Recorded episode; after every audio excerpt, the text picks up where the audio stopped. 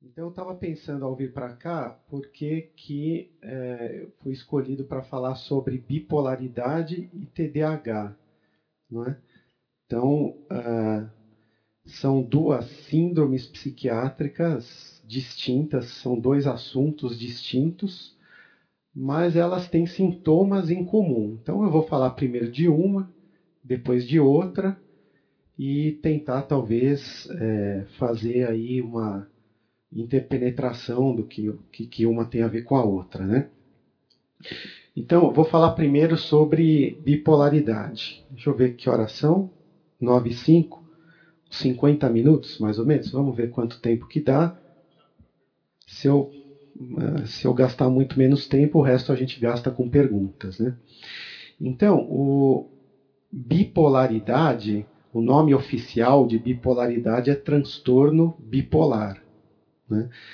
É, mas hoje tem se falado muito em bipolaridade, que é um termo mais soft, é um termo mais palatável. Né? É, por que, que a gente usa esse termo transtorno em psiquiatria?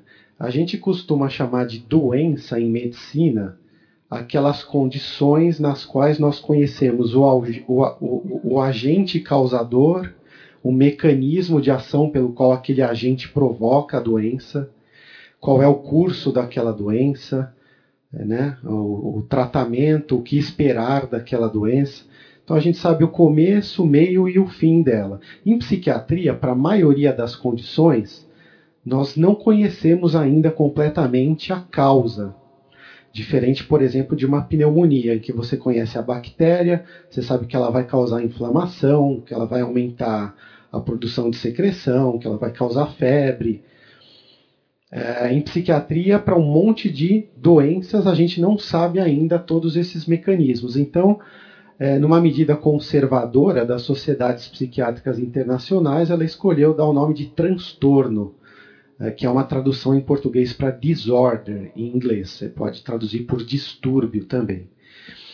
Agora, para transtorno bipolar e transtorno de déficit de atenção com hiperatividade, a medicina já sabe tanta coisa que há muitos cientistas, muita gente na comunidade médica que advoga que essas condições já poderiam sim ser chamadas de doença ou doenças, porque a gente já sabe muito a respeito delas, a respeito de suas causas, seus mecanismos fisiopatológicos e o que, que acontece no cérebro nessas condições. O transtorno bipolar antigamente era chamado de doença maníaco-depressiva ou psicose maníaco-depressiva. Abreviava-se por PMD. De vez em quando a gente ainda ouve falar em PMD. Até mais ou menos um século atrás, os grandes teóricos da psiquiatria diziam o seguinte: que depressão e transtorno bipolar na verdade eram a mesma doença. Uma doença chamada doença maníaco-depressiva. Porque geralmente quem tem depressão uma vez na vida vai ter de novo. Então, tem estudos mostrando que depressão é altamente recorrente ao longo da vida. Quem já teve depressão uma vez na vida tem 50% de chance de voltar a ter em outra época. Quem já teve dois episódios de depressão tem 80% de chances de ter um terceiro. E a cada vez que a pessoa tem uma nova fase de depressão, aumenta o risco dela ter de novo. E isso valia também para pessoas que tinham não só fases de depressão, mas fases de euforia também, que é o que a gente chama de transtorno bipolar. Então, antigamente se dizia que existe uma única doença que afeta basicamente a regulação do humor das pessoas. Essas pessoas têm um desequilíbrio na manutenção do seu estado de humor. Elas têm fases em que o estado de humor fica patologicamente alterado, sem que haja necessariamente uma causa ambiental, a gente fala, alguma coisa que vem de fora, um estressor ou um problema psicológico. E essas pessoas podiam ter ou fases de depressão recorrentes ou alternância entre fases de depressão e fases de euforia. Essa doença seria chamada de doença maníaco-depressiva. Há mais ou menos uns 30 anos atrás, a classificação diagnóstica em psiquiatria optou é, para melhor desenvolvimento dos estudos, melhor entendimento da doença, desmembrar essa grande doença maníaco-depressiva em dois distúrbios. A depressão unipolar, que vocês ouviram falar semana passada, e os transtornos bipolares, que é o assunto que eu estou falando hoje. Então, o que, que é o transtorno bipolar ou os transtornos bipolares? É, é uma doença que geralmente começa por volta dos, do final da adolescência e por volta dos seus 20 a 30 anos. Entre os 17 e os 30 anos é o pico de início dessa doença, embora metade dos casos possa iniciar-se na infância também. É, é uma doença que, que, que evolui com fases de depressão, com os sintomas é, próprios da depressão e fases de euforia. Então, fases de depressão: tristeza, humor depressivo, melancolia, diminuição de energia, dificuldade para levantar da cama de manhã ou já acordar muito cansado, mesmo que tenha dormido a noite inteira, querer dormir demais, ou mesmo estando cansado ter dificuldade para pegar no sono à noite, diminuição do apetite, ou em alguns casos aumento do apetite. Uh, diminuição da vontade e da motivação para fazer as coisas, mesmo coisas que que eram extremamente agradáveis e prazerosas, é como se as coisas perdessem o encanto, perdessem a graça, perdessem o colorido. Pode ter crises de choro, pode ter ideias de suicídio, achar que a vida não vale mais a pena. Isolamento, pessoa fala menos, pessoa pensa menos, se torna insegura, indecisa, menos assertiva, parece que a pessoa emburreceu tem dificuldade para se concentrar. Então, esses são os sintomas principais de uma fase de depressão. E numa fase de euforia, que a gente chama também de mania. Né? Então, mania em psiquiatria é sinônimo de euforia.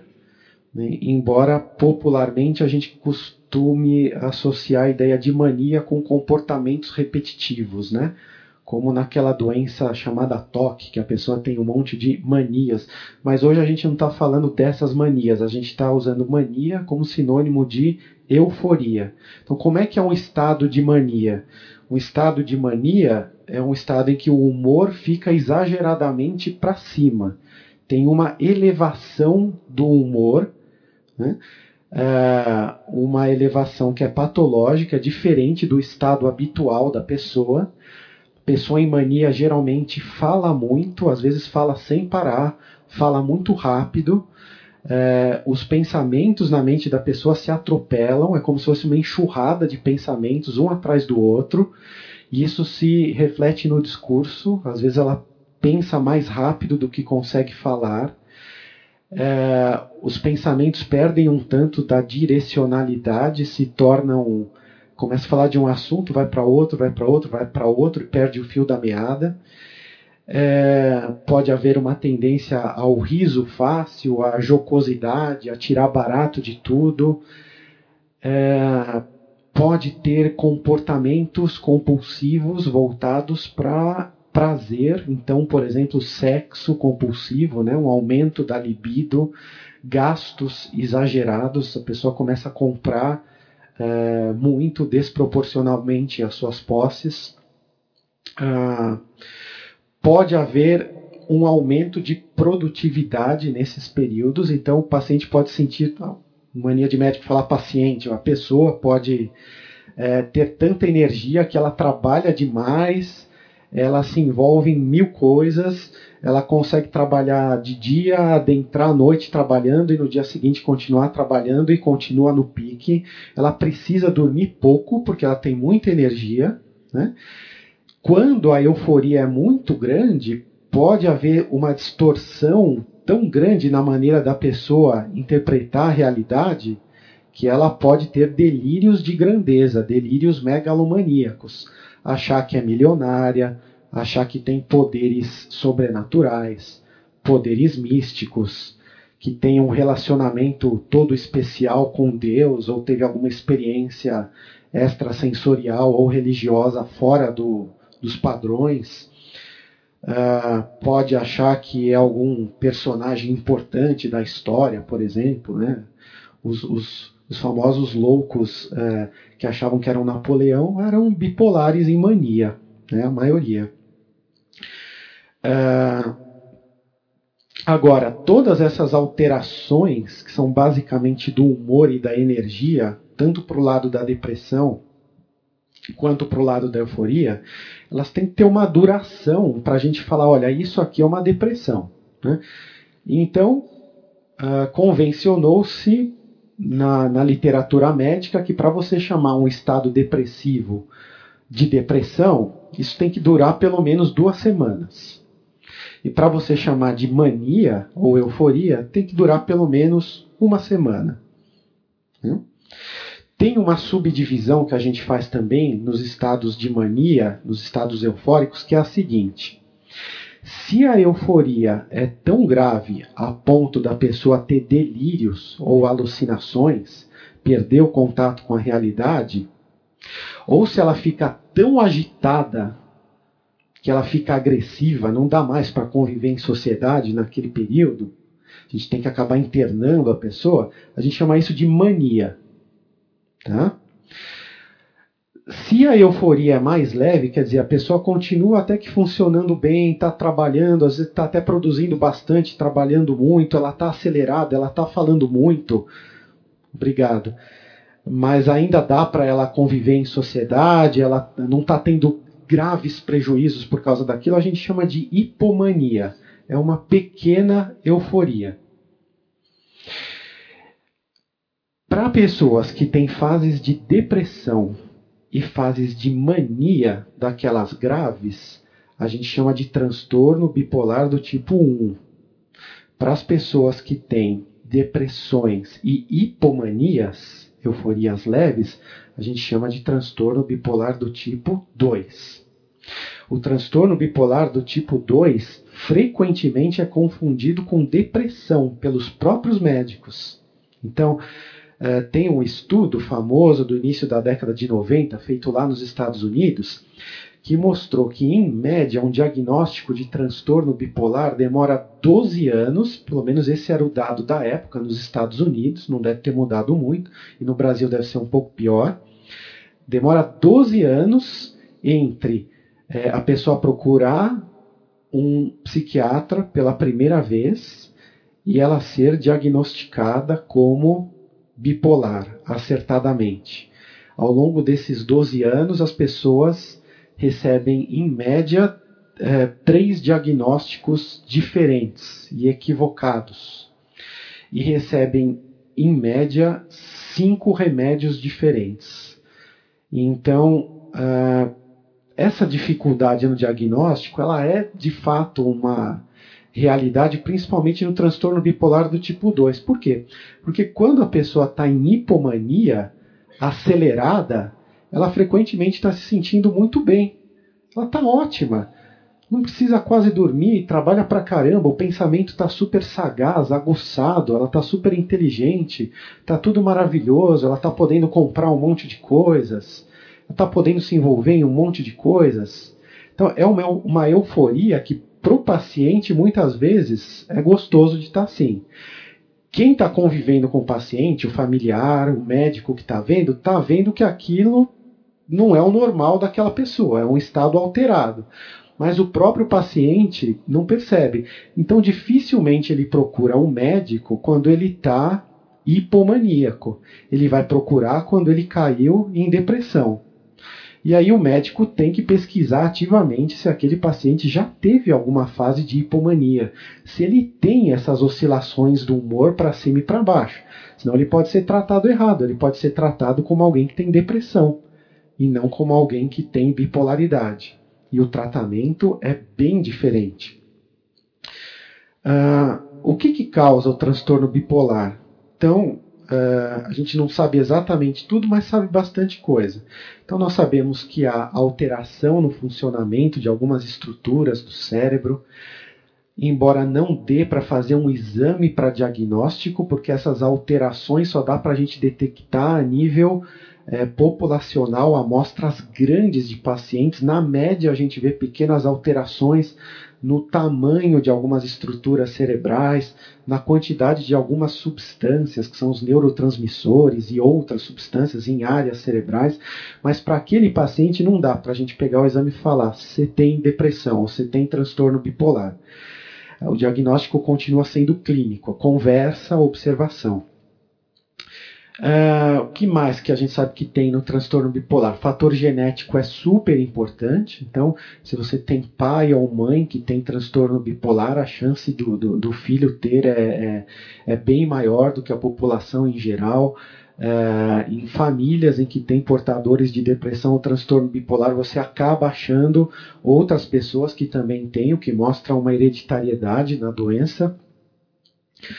Uh, e uma das coisas que mais tem sido verificada em pesquisa é que existe neurodegeneração no transtorno bipolar. Né? E então o cérebro vai perdendo células, né, neurônios e conexões mais rapidamente na pessoa que tem transtorno bipolar. E quanto mais tempo a pessoa bipolar passa deprimida ou eufórica, mais rapidamente ela vai demenciando, ela vai perdendo neurônios. Então, as taxas de doença de Alzheimer e outros tipos de demência em pessoas que têm transtorno bipolar, é, é, essas taxas são mais altas do que na população em geral. E os estudos também mostram que se você tratar adequadamente o transtorno bipolar, prevenindo as recaídas de depressão e de euforia, você previne que essas pessoas venham a demenciar. É uma doença para a vida inteira, então uh, a quantidade de episódios que uma pessoa vai ter na vida varia muito de, de pessoa para pessoa. Uh, tem pessoas que têm ciclos muito rápidos, vários episódios no mesmo ano. Tem pessoas que podem ficar anos sem ter depressão nem euforia. há uma certa tendência dos ciclos, dos episódios se acelerarem, a recorrência deles se acelerar com a passagem do tempo. Então, quanto mais velho o paciente, mais rapidamente as recaídas vão acontecendo. Se você tratar, você consegue reverter isso, pelo menos em, na, pelo menos em 50% dos casos você consegue uh, diminuir a, a, a, essa ciclagem. Uh, e, uma vez diagnosticado, implica tratamento para a vida inteira, como em uma série de doenças dentro da medicina. Então, se você pensar em hipertensão arterial, diabetes, é, as doenças reumatológicas, é, bronquite crônica, asma, são todas doenças que requerem tratamento para a vida inteira. É, quando se trata de doença mental, a gente fica assim, tem um certo estigma, um certo é, preconceito, a gente fica pensando, nossa, doença vida, é, é doença para a vida inteira, remédio para a vida inteira. Quando eu melhorar, não posso parar de tomar o remédio. No caso de transtorno bipolar, não pode, porque os remédios tiram a pessoa daquele estado agudo, seja de depressão, seja de euforia, e depois estabilizam, diminuindo muito as chances de recaída. Então, que tipo de remédio a gente usa para tratar de transtorno bipolar? Nós usamos uma classe de medicamentos chamada de estabilizadores de humor. Então, assim como tem os antidepressivos para tratar e prevenir depressão, tem os estabilizadores de humor que servem para tratar os episódios de depressão e de euforia e prevenir as recaídas na bipolaridade. Tem vários estabilizadores de humor. Então, só para citar o nome de alguns, lítio, ácido valproico, que é o Depacote, Depaquene, carbamazepina, é, risperidona, olanzapina, aripiprazol, quetiapina, tem um monte aí de que a gente pode usar. É, não são remédios mais pesados, mais fortes do que os antidepressivos, apenas é uma categoria diferente Às vezes, quando a gente fala para o paciente que ele não vai tomar antidepressivo, ele vai tomar estabilizador de humor, o paciente acha que vai receber um remédio mais pesado ou mais sedativo. Não. São remédios, em geral, bem toleráveis. Né? Dá para tomar numa boa e viver uma vida normal. Então, o remédio não é para deixar a pessoa sedada, é, nem para elevar o humor artificialmente, nem para baixar a bola, é, porque o paciente está maníaco, incomodando, não é isso. Então, são remédios que têm um efeito um tanto lento, em geral demoram algumas semanas, pelo menos uma, duas semanas, para começarem a tirar o paciente da depressão ou da euforia e depois, aos pouquinhos, ao longo dos meses subsequentes, vai cada vez mais diminuindo a chance do paciente ciclar novamente. Uh, vários personagens da, da história uh, da humanidade, personagens importantes uh, da cultura, eram bipolares. Né? Vários presidentes americanos eram bipolares, grandes empresários são bipolares. pessoas bipolares podem ser capazes de fazer grandes coisas, principalmente quando estão em hipomania. Né? Uh, porém, as hipomanias não duram muito. Mesmo esses bipolares leves, tipo 2, quando entram em depressão, aí toda a sua produtividade fica prejudicada. Existem fases uh, muito graves no transtorno bipolar que nós chamamos de fases mistas, em que ao mesmo tempo a pessoa tem sintomas de depressão e de euforia.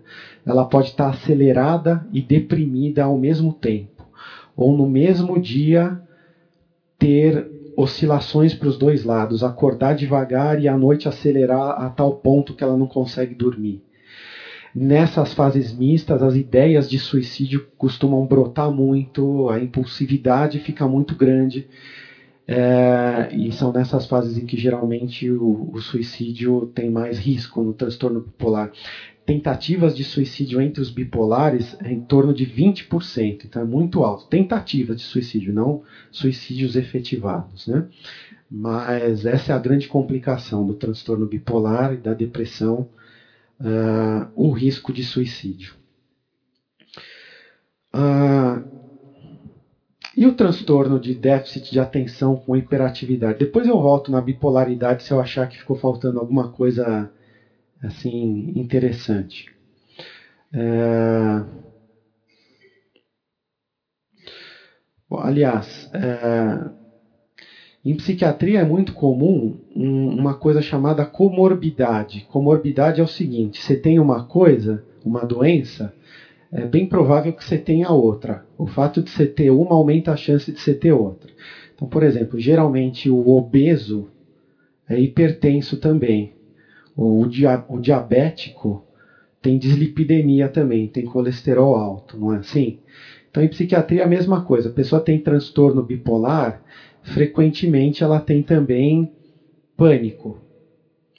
Ou frequentemente ela tem também toque. Então, 20% dos bipolares tem pânico, 20% tem toque, 20% tem ansiedade generalizada, uma boa parte que eu não me vem à mente quanto é agora tem sofre de alcoolismo. Né?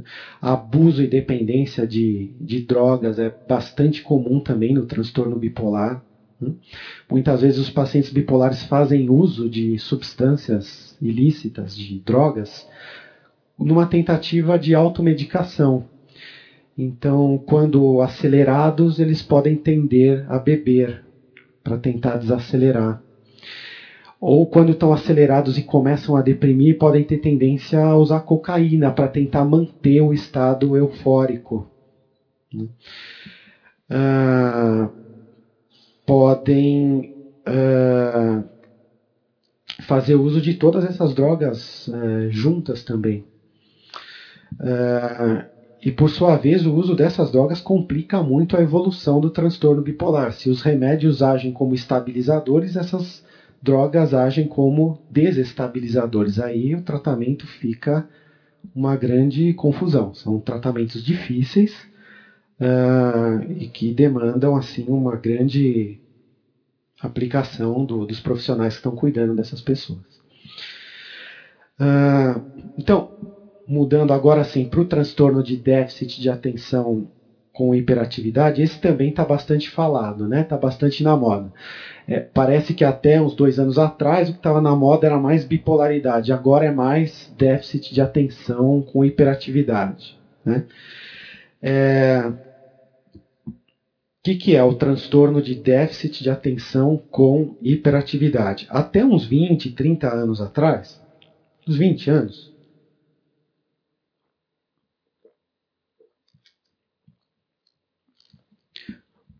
o pessoal costumava chamar de DDA, déficit de atenção. E aqueles uh, indivíduos mais agitados, eles chamavam de transtorno hipercinético. Depois os estudos foram verificando que geralmente quem tem sintomas de DDA, déficit de atenção, tem também sintomas de transtorno hipercinético, de hiperatividade. E vice-versa. É difícil ter só sintoma de uma das duas dimensões. Então resolveram juntar tudo nesse diagnóstico de TDAH, transtorno de déficit de atenção com hiperatividade. Basicamente, então existem duas dimensões de sintomas nessa doença, nessa síndrome. Sintomas de desatenção por isso o nome TDA, e o H, hiperatividade ou impulsividade. Então eu vou ler aqui para vocês um questionário que às vezes a gente aplica no consultório. A gente costuma mais checar esses sintomas enquanto está conversando com os pacientes, né? Ou ouvindo o relato dos familiares. Mas quando o médico tem pouco tempo, ele aplica o questionário porque aí é mais, mais rápido. Né? Então, olha só, eu vou ler aqui o questionário só para vocês irem sacando quais são esses sintomas. Então, a gente costuma perguntar assim para o paciente, quando a gente desconfia que ele tem TDAH. Com que frequência você comete erros por falta de atenção quando tem de trabalhar num projeto chato ou difícil? Ah, com que frequência você tem dificuldade para manter a atenção quando está fazendo um trabalho chato ou repetitivo? Com que frequência você tem dificuldade para se concentrar no que as pessoas dizem, mesmo quando elas estão falando diretamente com você? Com que frequência você deixa um projeto pela metade depois de já ter feito as partes mais difíceis, abandonar aquela tarefa ou aquele projeto no meio do caminho? Com que frequência você tem dificuldade para fazer um trabalho que exige, que exige organização? Quando você precisa fazer algo que exige muita concentração, com que frequência você evita ou adia o início? Com que frequência você coloca as coisas fora do lugar ou tem dificuldade de encontrar as coisas em casa ou no trabalho? Com que frequência você se distrai com atividades ou barulho à sua volta? Com que frequência você tem dificuldade para se lembrar de compromissos ou obrigações? Então, aqui a gente está investigando sintomas de déficit de atenção. O, transtorno de déficit de atenção com hiperatividade, ele vem desde criança. A pessoa já nasce com déficit de atenção. Né? Existem relatos de mães, uh, isso é um tanto assim anedota, mas a gente vê isso, na verdade, na prática, que, que, que falam assim, olha, desde que o bebê estava na minha barriga, ele já chutava demais, ele já era né, elétrico aqui dentro da barriga. Né? É, já dormia atravessado no berço, já não parava quieto, se mexia a noite inteira. Né? É, aquela criança com déficit de atenção vai virar depois um adulto com déficit de atenção. Isso não passa. Né? Então, a, a, até uns 15 anos atrás, como só tinha estudos de TDAH em crianças, não se falava muito de TDAH em adultos que não se estudava os adultos. Depois foi se verificando que aquelas crianças viravam adultos com TDAH. e que, portanto, você tem também que procurar esse diagnóstico nos adultos que se apresentem com queixas relacionadas a estas. E o tratamento funciona tão bem quanto nas crianças com TDAH. Então, geralmente, a criança com déficit de atenção uh, vive no mundo da lua, tem dificuldade para prestar atenção na aula, fica olhando para a chuva do lado de fora da janela. É, a dupla que está conversando do lado é mais interessante do que o que a professora está falando. O aluno que foi jogar alguma coisa no lixo, isso já é suficiente para ele perder completamente o foco é, da aula. Ele não consegue copiar as coisas é, que estão escritas na lousa, porque a professora apaga a lousa antes que ele consiga terminar. Né? É, ele uh, tem dificuldade para começar a, a, fazer a prova, ou quando começa a fazer, faz tudo rápido, uh, porque ele tem que fazer conforme a coisa vem na cabeça. Se ele parar para pensar aquilo foge da cabeça, ele não consegue escrever mais. Então é melhor escrever tudo rápido e entregar rápido, porque aí ele já se livra daquilo. Né? Chega em casa para fazer lição, não, não quer fazer lição de casa, a mãe tem que ficar pegando no pé.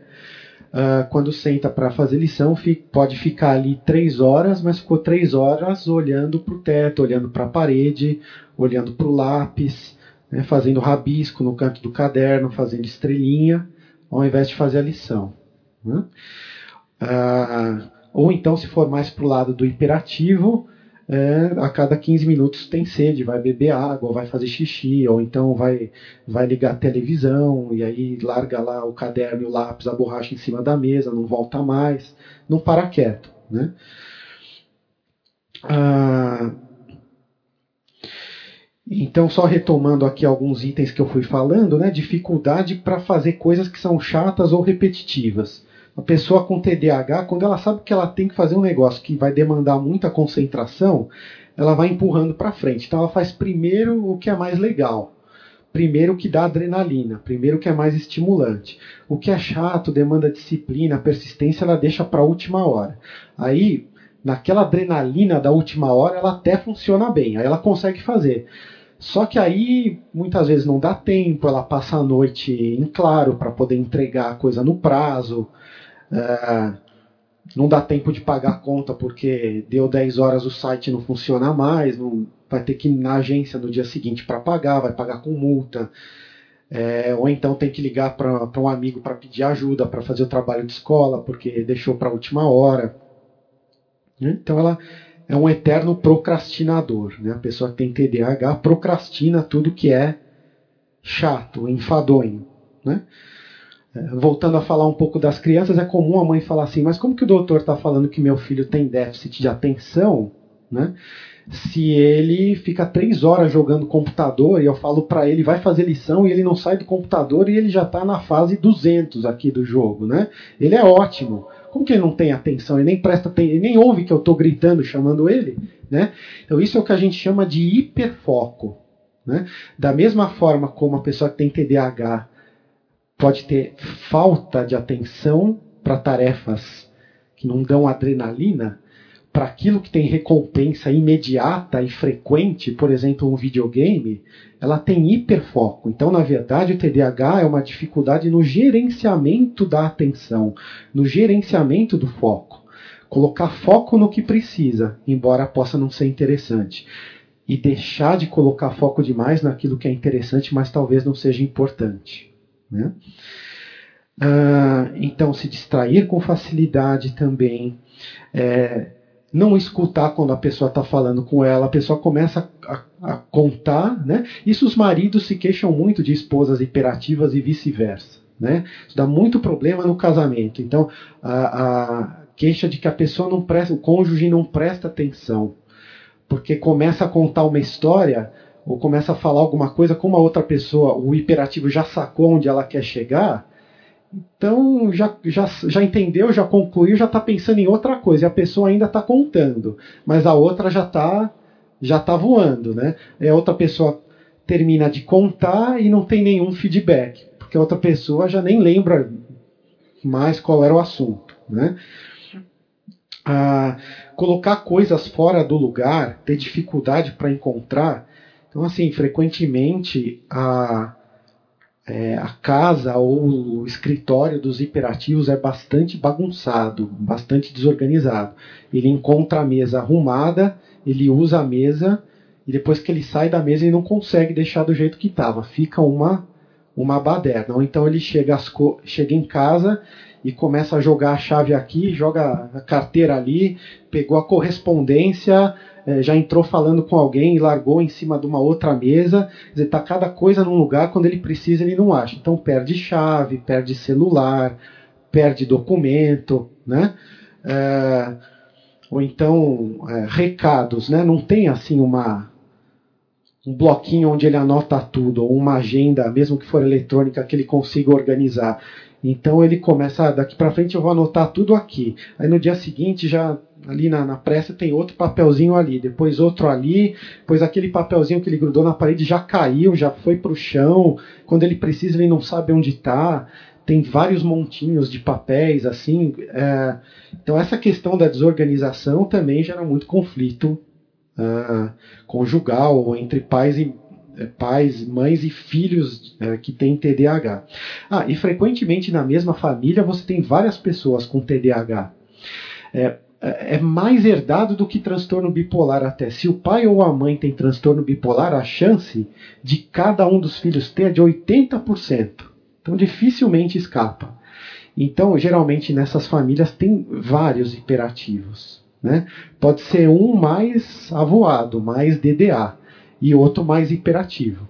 Né? Geralmente, aí vale a pena falar nesse momento, os meninos são mais hiperativos e as meninas são mais desatentas no TDAH. Né? Depois, com o passar do tempo, os sintomas de hiperatividade uh, espontaneamente vão melhorando. Então, os adultos com TDAH geralmente são todos meio avoados e distraídos. Você não vê um adulto com TDAH que fica é, subindo em cima da cadeira durante o culto, ou fica né, só. Tem isso aqui? é, ou. É. Então, uh, mas nas meninas em idade escolar, entre meninos e meninas tem essa diferença, geralmente. Meninas mais déficit de atenção e meninos mais hiperativos. Né?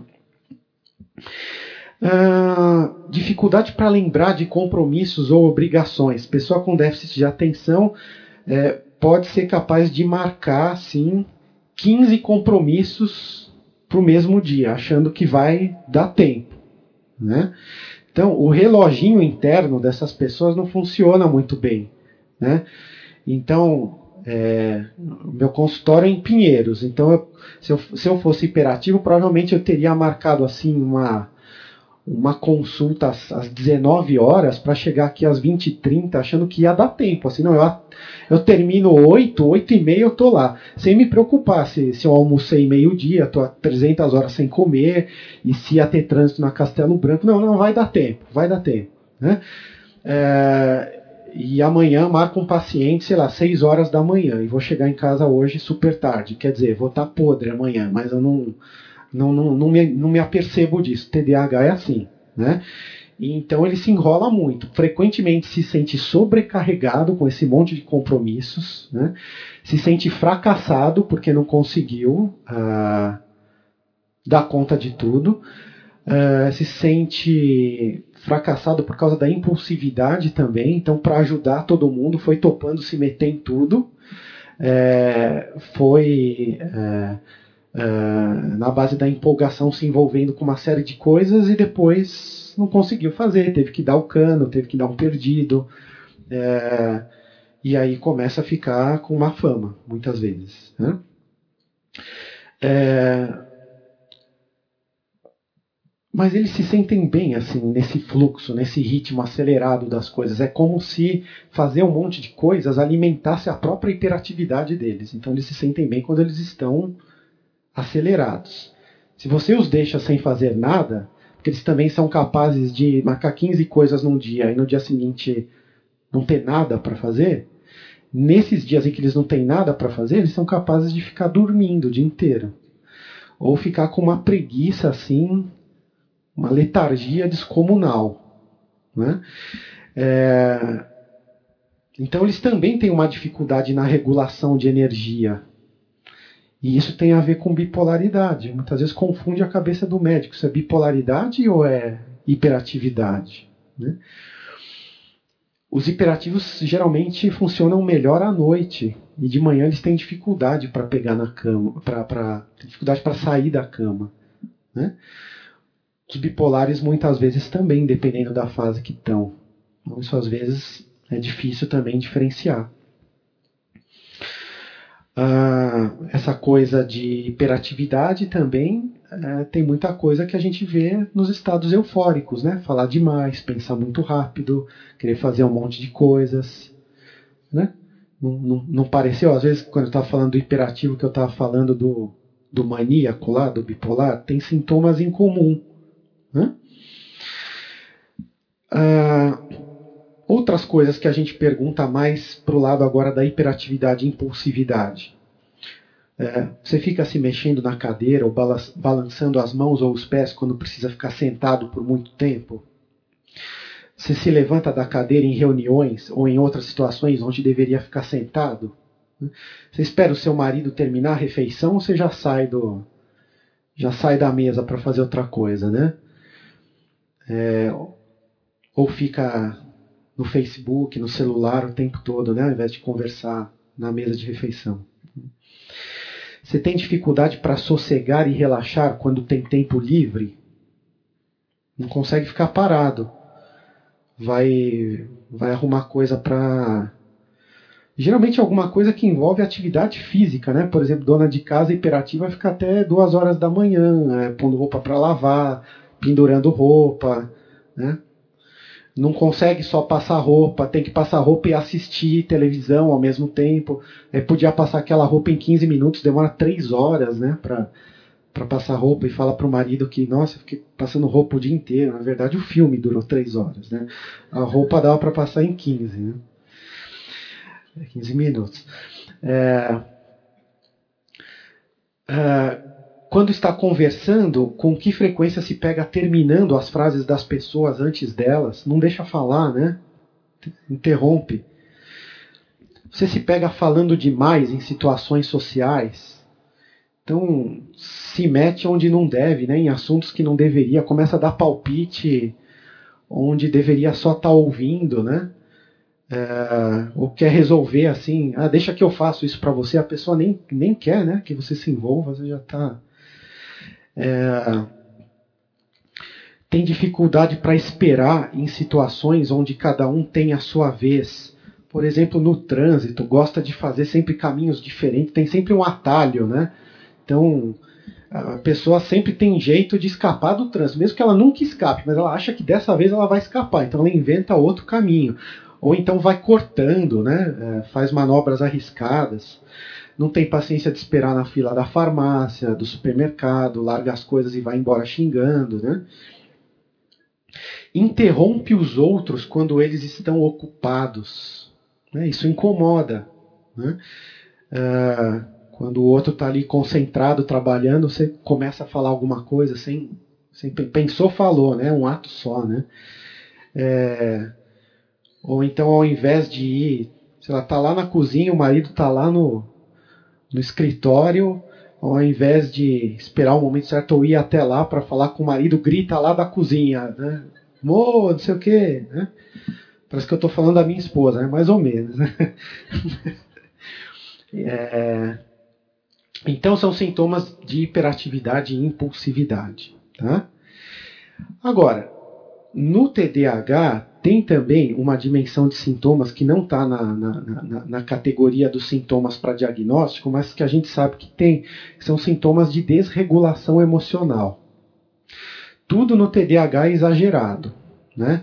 E as emoções também. Então, quando o TDAH fica irritado, é muita irritação. Frequentemente eles são irritáveis. Muitas vezes a queixa deles quando vão procurar o um médico é irritabilidade. E isso é por causa da impulsividade que eles têm. Quando eles ficam decepcionados com alguém, aquela pessoa já não vale mais nada, já não presta mais. Quando eles gostam de alguém, eles gostam demais. Aquela pessoa é maravilhosa. eles têm uma grande instabilidade nos relacionamentos também. Eles vão deixando um rastro, é, muitas vezes, de relacionamentos intensos e relacionamentos é, desfeitos de maneira abrupta ou mal resolvida. Né? A, taxa de divórcio é bastante alta em hiperativos. Né? Além de taxas de outras coisas ruins também, como acidentes automobilísticos, é, reprovação escolar, é, baixo nível acadêmico. A inteligência, em geral, é normal, mas por causa do déficit de atenção, é, o rendimento escolar acaba sendo baixo. Como também eles estão sempre em busca de alguma novidade, esse é outro traço característico que os hiperativos têm, eles abandonam os projetos de médio e longo prazo com facilidade. Então, tem uma biografia assim de muitos cursos começados e não terminados, é, faculdades é, várias, muitas vezes não terminadas, é, uma dificuldade no encontro de sua vocação, né? Porque tudo é muito legal. Agora ele achou a coisa que realmente pega, é aquilo, é para aquilo que ele nasceu depois de alguns meses ou algumas semanas fazendo aquilo, aquilo já fica meio enfadonho, meio chato, até que ele encontre uma outra coisa que o estimule, e assim vai uma biografia uh, de muitas coisas mal terminadas, né? ou não terminadas. É, com isso ele vai ficando para trás, com isso ele vai vendo que as pessoas de sua geração se formaram, estão trabalhando, estão crescendo, e ele está meio perdido na vida, com isso vem a depressão. Né? Depressão, em quem tem TDAH, é muito mais decorrência dessa autoestima baixa, por causa da comparação que ele faz com, com seus pares, uh, do que uma. É muito mais é, consequência dessa baixa autoestima do que uma depressão biológica, como aquela que vocês ouviram semana passada, ou a, ou a depressão do transtorno bipolar. Né? É muito mais uma reação do que uma doença. Mas é muito comum. Ao longo da vida dos hiperativos, 50% deles vão ter depressão em algum momento. E aí a gente precisa tratar essa depressão como se trata uma outra depressão qualquer. Uh, como é que a gente pode ajudar essas pessoas que têm TDAH? Em primeiro lugar, fazendo o diagnóstico correto. Come-se muita bola a respeito do diagnóstico de TDAH. Muitas vezes o médico enxerga a depressão, enxerga a ansiedade, enxerga até a bipolaridade, mas não enxerga TDAH. E aí não trata o TDAH.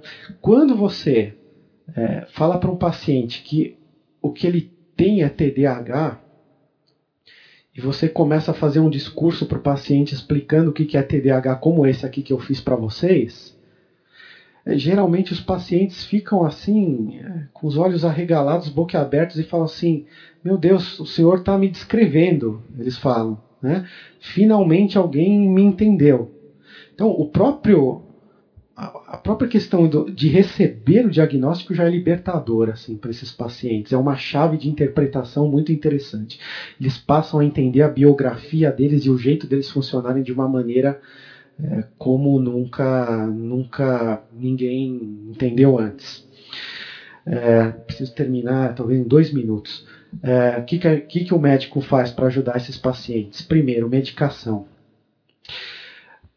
Da onde vem o TDAH? Existe uma região do cérebro chamada córtex pré-frontal, que é como se fosse um grande gerente do cérebro ele comanda várias outras regiões do cérebro, inclusive inibindo regiões que promovem impulsividade.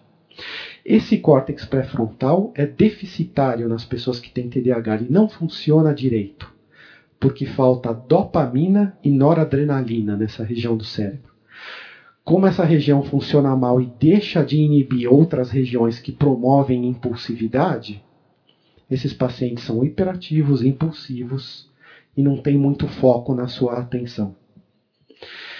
Existem medicamentos que aumentam a dopamina e a noradrenalina nesse córtex pré-frontal, melhorando a capacidade de concentração, a capacidade de perseverar nas tarefas, de prestar atenção em uma coisa por vez e até o final diminui a impulsividade, a irritabilidade, melhora até a estabilidade do humor nesses pacientes.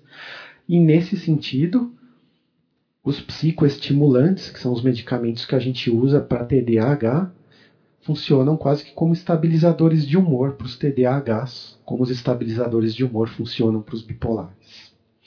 Os medicamentos mais comuns no Brasil são a Ritalina, o Concerta e o Venvance. Tá?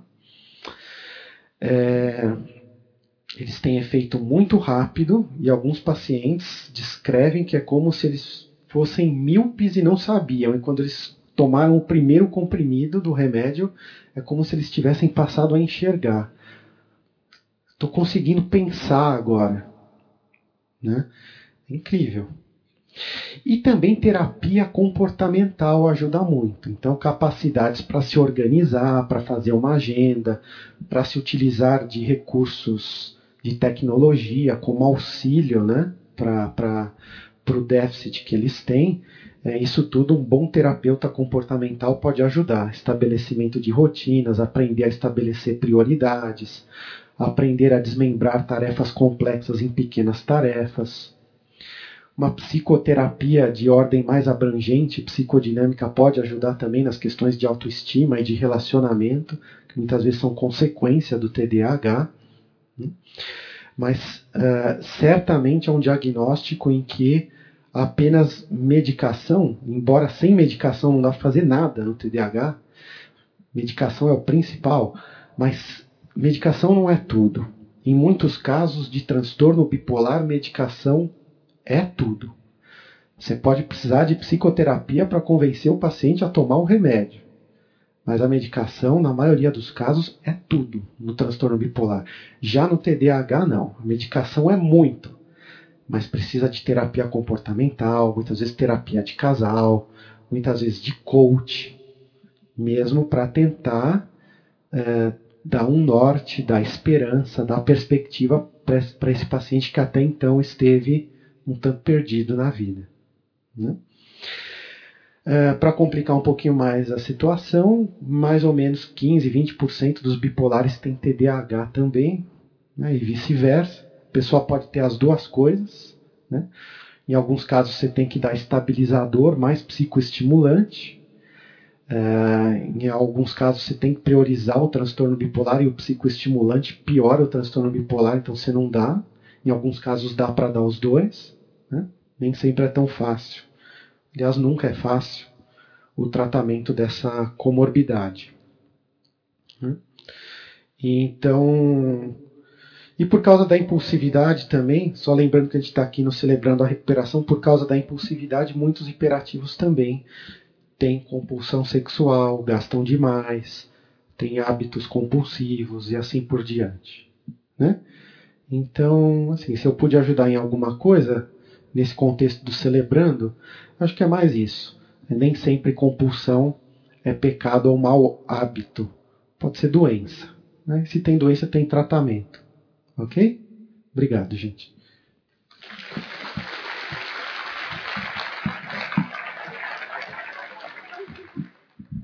Pode continuar com esse, Desculpa, demorei muito. Oi, Guilherme. A gente abre para as perguntas. Uh, se você quiser mandar por SMS 99276 7686. 9. Já está ali. Pronto. E aí ele vai respondendo. Se você está em casa também, você pode mandar e a gente vai passando para o doutor Ricardo e ele vai respondendo. Eu já recebi umas duas aqui, três perguntas. Então eu vou ficar sentado aqui. Aí eu vou recebendo e vou passando para ele.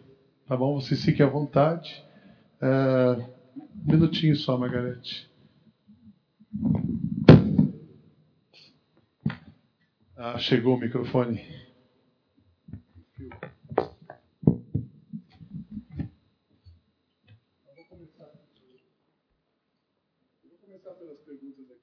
Vocês vão levantando a mão e vai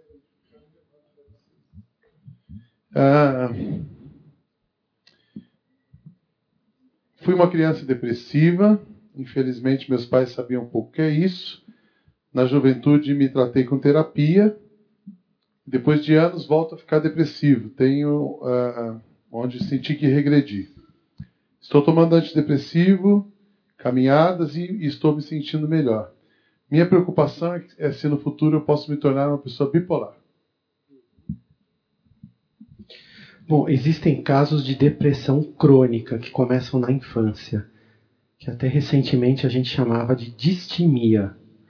É, a, a, nova classificação diagnóstica em psiquiatria que foi publicada é, um mês, no início desse mês, classificação norte-americana, aboliu esse conceito de distimia e passou a chamar de depressão crônica, essas depressões que começam na infância. Geralmente são depressões é, relativamente leves, mas que vão se arrastando ao longo da vida e em algumas fases se agravam. A gente chama de depressão dupla, como se fosse uma depressão em cima de uma outra depressãozinha que já vinha. Né? É, há quem diga que é quase que um temperamento depressivo isso, né? quase que faz parte do temperamento da pessoa.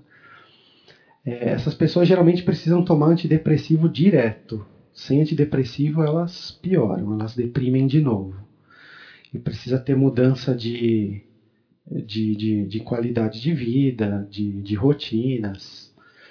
É, é, depende se pode virar bipolar, mudar o diagnóstico para transtorno bipolar, poder pode. É, não sei a idade que essa pessoa tem, mas se já tiver transcorrido algumas décadas de doença, a chance disso acontecer é pequena, né? Porque a maioria dos quadros de euforia acontecem no máximo por volta aí dos 30 anos, no máximo. Então, se uma pessoa que já passou dessa idade, provavelmente não é bipolar mesmo, é só depressão mesmo. Boa noite. Boa noite. Boa noite. É, gostaria de saber se tem. Como é que é? Se, se, tem, de, se tem prevenção desse tipo de doença ou transtorno, se sim, quais, as melhor, quais os melhores tipos de prevenção? Prevenção para quem não teve manifestação da doença ainda, você diz. Quem não tem. Uhum. Uhum. Então, para quem já teve o diagnóstico, o tratamento previne as recaídas, né? Então, no, no caso da depressão, do transtorno bipolar, que a gente não está falando aqui de hiperatividade, está falando mais dos distúrbios de humor, né? É, mas é, prevenção assim não tem. Né? Por exemplo, você tem pai pai que se suicidou e a sua mãe tinha diagnóstico de transtorno bipolar, você tem alto risco de ter, o que, que você vai fazer? Você pode fazer medidas assim de senso comum, tipo procurar ter uma boa qualidade de vida, é, fazer atividade física, ter uma alimentação saudável. Mas não que isso tenha comprovação científica. Assim, você sabe que você é uma pessoa geneticamente mais vulnerável, então você vai se cuidar, vai procurar viver bem. Agora, prevenção no sentido assim de um tratamento que você vai já começar a fazer para não ter, para não desenvolver, isso não existe. É, e, existem estudos mostrando, curiosos, mostrando o seguinte, que assim, no, no norte do Chile, no, no deserto de Atacama, tem uma localidade em que a água tem uma concentração alta de lítio. E tem estudos mostrando que ah, as taxas de distúrbios do humor nessa região se não me engano, também de Alzheimer, mas eu não tenho certeza. São menores.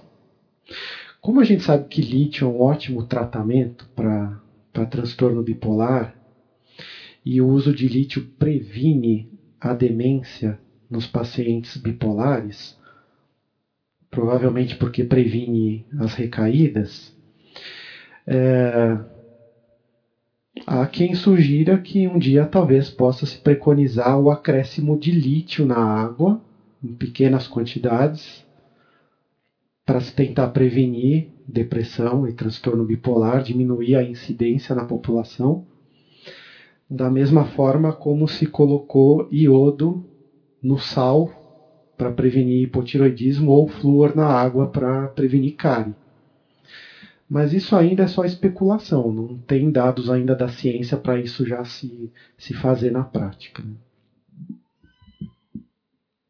Olá, meu, é, meu nome é Lilian, é, sou, meu esposo é um TDAH, ele deu já a partilha dele, o testemunho, e a maioria da, a maior parte da família tem. E também uma das minhas filhas, só que em graus diferentes.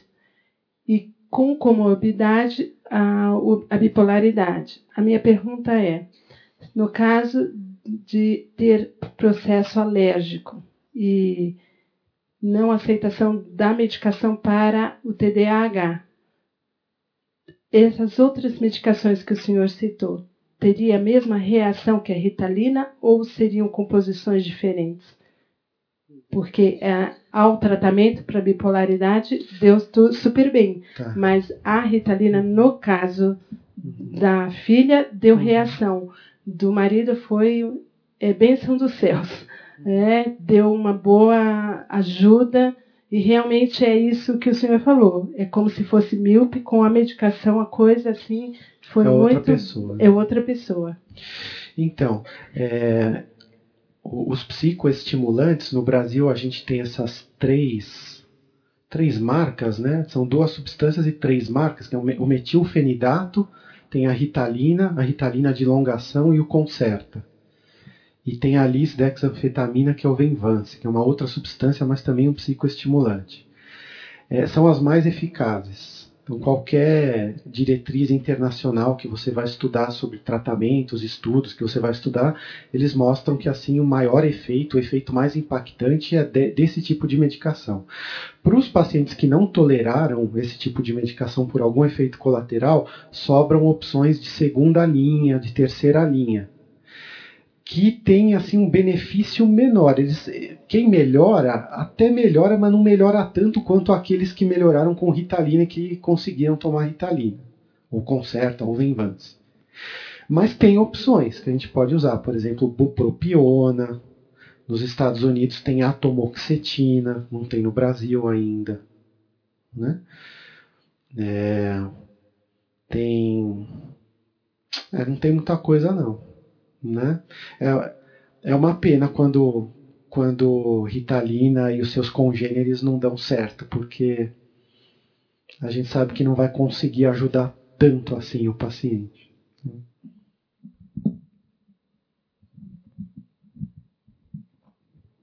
Acho que acabou.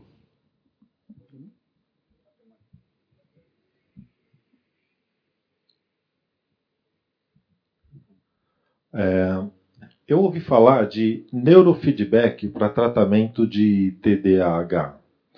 Tem alguma informação a respeito disso? Uhum. É, o, o, neurofeedback, é, eu, eu não vou saber detalhar exatamente quais são os procedimentos que eles aplicam, mas eu sei que é dentro da linha da terapia comportamental, é modificação de comportamento tentar estabelecer uh, condicionamentos mais funcionais. Né? Então, está dentro de uma linha mais behaviorista, você entender que comportamentos podem ser aprendidos, condicionados.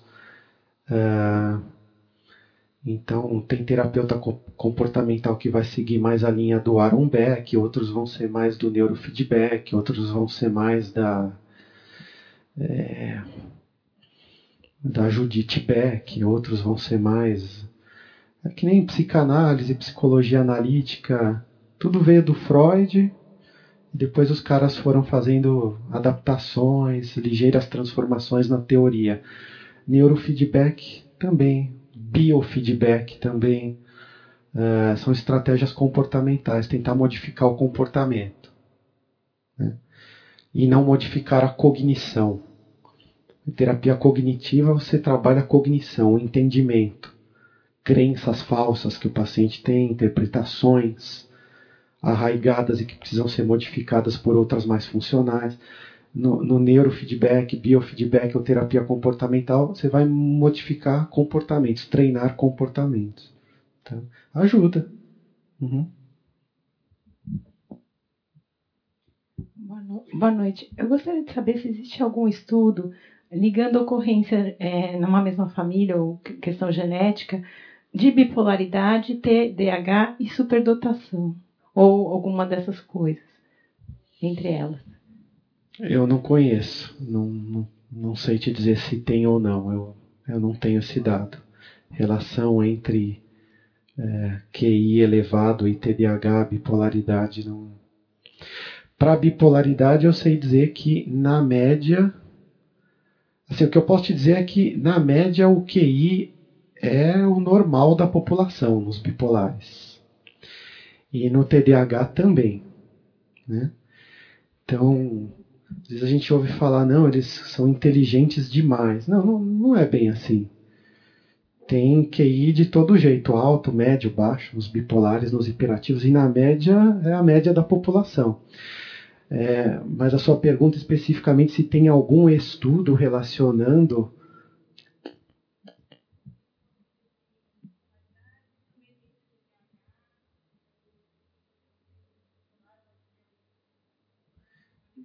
Superdotação, então, é, dado de superdotação eu não tenho.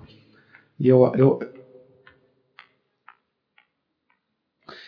não dá para ouvir direito.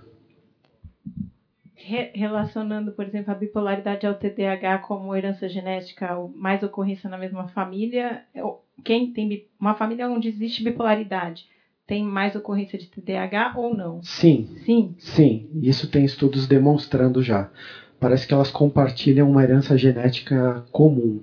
São doenças complexas do ponto de vista genético, devem ter centenas, se não milhares de genes que determinam transtorno bipolar e TDAH.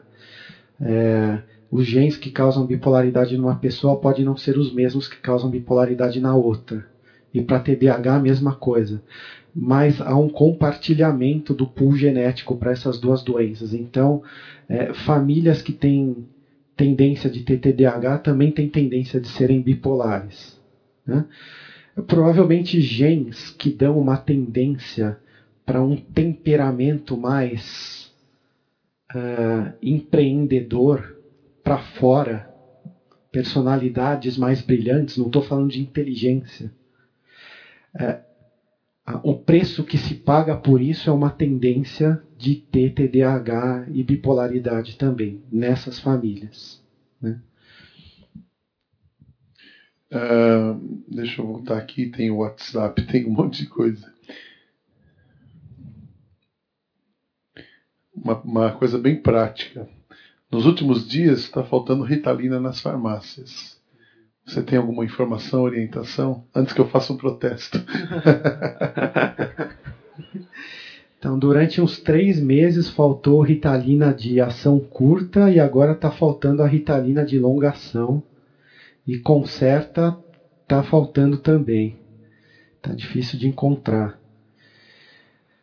É, o que a gente faz em consultório é trocar enquanto não vem, não, não volta ao fornecimento normal, trocar para um tem um efeito parecido dentro dessa mesma classe, mas muitas vezes o efeito não é, um, não é o mesmo.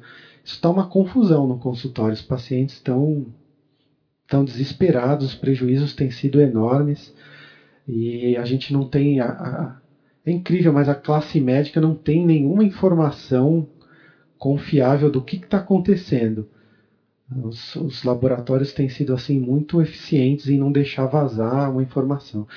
É, eles falam que uma vez já falaram que era uma fábrica que tinha pegado fogo, depois problema na importação, problema de legislação. Tem sido uma coisa grave essa falta mesmo. Um... Agora, só aproveitando, os pacientes não ficam piores do que eram antes só porque deixam de tomar ritalina por um tempo. Eles apenas sentem como se fosse um efeito degrau, assim. Como eles estão tomando ritalina sempre, eles esquecem como que era sem ritalina, muitas vezes. Então eles falam, ah, eu fico, fiquei pior do que antes. Não é que ficou pior. É que eles estavam bem param de tomar. Na, no dia que eles não tomam, eles funcionam daquele jeito míope, né? Sem óculos. Quem tem TDAH com uma alteração brusca advinda de algum problema externo pode chegar a convulsão? Chegar a? Convulsões? Convulsões? Não. Não, aí já é outra coisa. Uhum. Né? Antigamente, quando não, não se dava esse nome, TDAH nem DDA, é, os neurologistas chamavam é, de disfunção cerebral mínima. É, então a mãe lá chegava com a criança hiperativa no consultório, eles pediam um eletroencefalograma, vinham lá uns achados bem inespecíficos que não queriam dizer nada. Eles falavam assim: ah, é, seu filho tem disfunção cerebral mínima. E eles tratavam com tegretol, com, com anticonvulsivante, que não tem nada a ver. Então ficou um pouco essa coisa de associação entre é, TDAH, anticonvulsivante, epilepsia, convulsão, né? Pode ter algum fundo disso nessa pergunta, mas não tem nada a ver. Doutor, minha, eu tenho uma neta de 8 anos e foi comprovado que ela tem o TDAH, né? Mas nas lições de casa, meu Deus, na escola, a agenda dela, se o senhor vê, não, você chora. Todo dia, todo dia. Não fez. Até a prova, a professora faz em duas, duas etapas, dois dias. E minha filha tem dificuldade assim, porque ela fala, ela tem que fazer, porque a outra faz. E eu fazer paciência, senta com ela. Ah, não, vou, vou, vou fazer por ela? Não. Então, como agir assim nessa dificuldade nossa? Então, geralmente essas crianças precisam de, do auxílio de um psicopedagogo. Né? Só o psiquiatra ou só o psicólogo não dão conta de ajudar essas crianças a estudar. Mas geralmente estudar em intervalos mais curtos ajuda. É, tem que ter horário certo, rotinas bem regradas pelos pais. Né? Uma pessoa para ajudar a estudar junto durante algum tempo, isso ajuda. Pode, isso ajuda muito.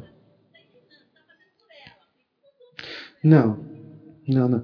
Pode sentar e ajudar, sim, estudar junto com a criança. Né? É, muitas vezes estudar na escola é bom também. Tem escolas que tem, no, por exemplo, a, a, criança estuda de manhã, à tarde tem um programa lá de estudos em que tem o acompanhamento de tutores e tem um ambiente mais controlado para a criança estudar. O problema de casa é que tem muita distração, né? Tem televisão, tem computador, tem muita coisa. Uhum.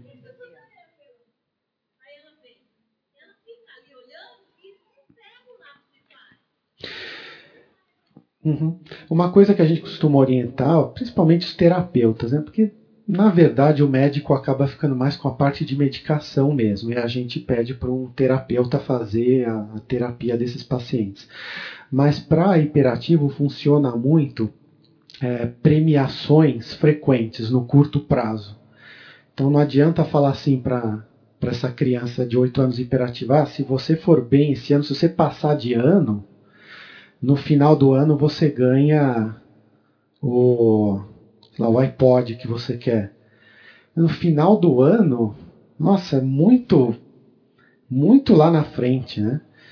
É, é, é melhor é, levar, falar assim, ó, se você fizer a lição de casa hoje, eu te levo é, na padaria da esquina e compro aquele sorvete que você gosta. Sai mais barato e dá tem mais eficácia, tem mais eficácia pequenas recompensas frequentes do que grandes recompensas no longo prazo. E premiar o acerto funciona melhor do que punir o erro também. Tá? Doutor, eu gostaria de saber se o é, ansiolítico quetiapina está em falta no mercado e qual a função dele? Se é para tirar só a ansiedade do bipolar ou tem mais alguma função? Então, quetiapina não está em falta e ele é um estabilizador de humor, não é um ansiolítico. Tá? Ele é um estabilizador. Ele pode aliviar a ansiedade, mas a função principal dele é estabilizador. Também serve para outras coisas, por exemplo, para esquizofrenia, como antipsicótico, em doses maiores também serve. Tá? Não é um ansiolítico, não. É, boa noite. É, eu queria saber qual que é a relação, se é que existe, é, é, com mal de Alzheimer e o DDA e a bipolaridade. Qual é a relação? se existe alguma relação com essas. Com transtorno bipolar, sim, principalmente o transtorno bipolar do tipo 1, que é aquele que cursa com euforias graves, com delírios uh, de grandeza uh, e sintomas psicóticos. Então, quanto mais tempo, quanto mais episódios maníacos ou mais quanto tempo deprimida uma pessoa ficou durante a vida, maior a chance dela desenvolver Alzheimer. Com TDAH não tem relação. É hereditário? O quê? O, o transtorno. É, o transtorno, porque o mal de Alzheimer, ele é hereditário, correto? Uhum. Transtorno bipolar também. Na verdade, a hereditariedade não é a única causa do transtorno bipolar, mas é responsável por cerca de 70% da causa do transtorno bipolar e mais ou menos 70 a 80% no TDAH. Como é que você vê isso? Fazendo estudos com gêmeos, gêmeos monozigóticos, gêmeos geneticamente idênticos. Se um tem transtorno bipolar, você vai ver o outro para ver a frequência com que o outro tem também. Então, 70% dos gêmeos têm bipolaridade, só 30 escapam. Então, quer dizer, é altamente hereditário, genético, altamente genético, não hereditário, altamente genético, mas não é 100% genético. Tem outras coisas que a gente não sabe bem o que, mas que contribuem para determinar se uma pessoa vai ter ou não é, transtorno bipolar ou déficit de atenção e hiperatividade. É, vamos encerrar. Aqui tem. É, se eu quero marcar, se eu acho que eu tenho algum desses sintomas e quero marcar uma consulta, eu posso ir direto num psiquiatra, eu preciso ir no outro profissional para ele indicar. Uhum. Eu sugiro que vá direto no psiquiatra. Né? As pessoas. Porque essa coisa de ficar procurando outro especialista, o pessoal gosta de procurar neuro, né? Porque acha que, que se procurou psiquiatra é o fundo do poço já, né? É porque é louco mesmo e aí chegou assim numa situação terrível, né? Mas não, você tem dor de estômago, você vai, Mara. Se tem dor de estômago, você tem à disposição à disposição um clínico geral e um gastro. Você vai marcar qual? O gastro, né? Você está você, está com dor no, no cotovelo, você vai procurar o ortopedista ou o clínico. Você vai abrir o livrinho do convênio e procurar o especialista, né? Então, então vai marcar o, o psiquiatra. Tudo bem, casos de depressão leve, ansiedade leve, o clínico geral até põe a mão, até eles tratam lá, mas, mas quem sabe mesmo é o, é o psiquiatra, né? Você atende convênio do Bradesco? É uma pergunta, então, tem que fazer. Então, gente, quem, quem, quem quiser é, conversar pessoalmente comigo, quiser indicação do, do Tem e-mail dos meus contatos, né? É, e, e, também é, a gente tem um serviço no HC também, né? Não meu serviço, mas eu trabalho lá como pesquisador. Se a gente puder ajudar em alguma coisa, de vez em quando a gente abre triagem para alguns protocolos de pesquisa. E, e, e, as pesquisas sempre envolvem tratamento, né? Não é que a gente quer as pessoas para fazer pesquisa, mas todo mundo que, uh, que passa lá com a gente se trata também da doença. Então eu vou, vou deixar o contato, acho que eu vou deixar o do, e-mail, do e-mail, né? Já tem lá? Ah, legal, perfeito, é isso aí. Podem escrever, a gente vai tentando ajudar.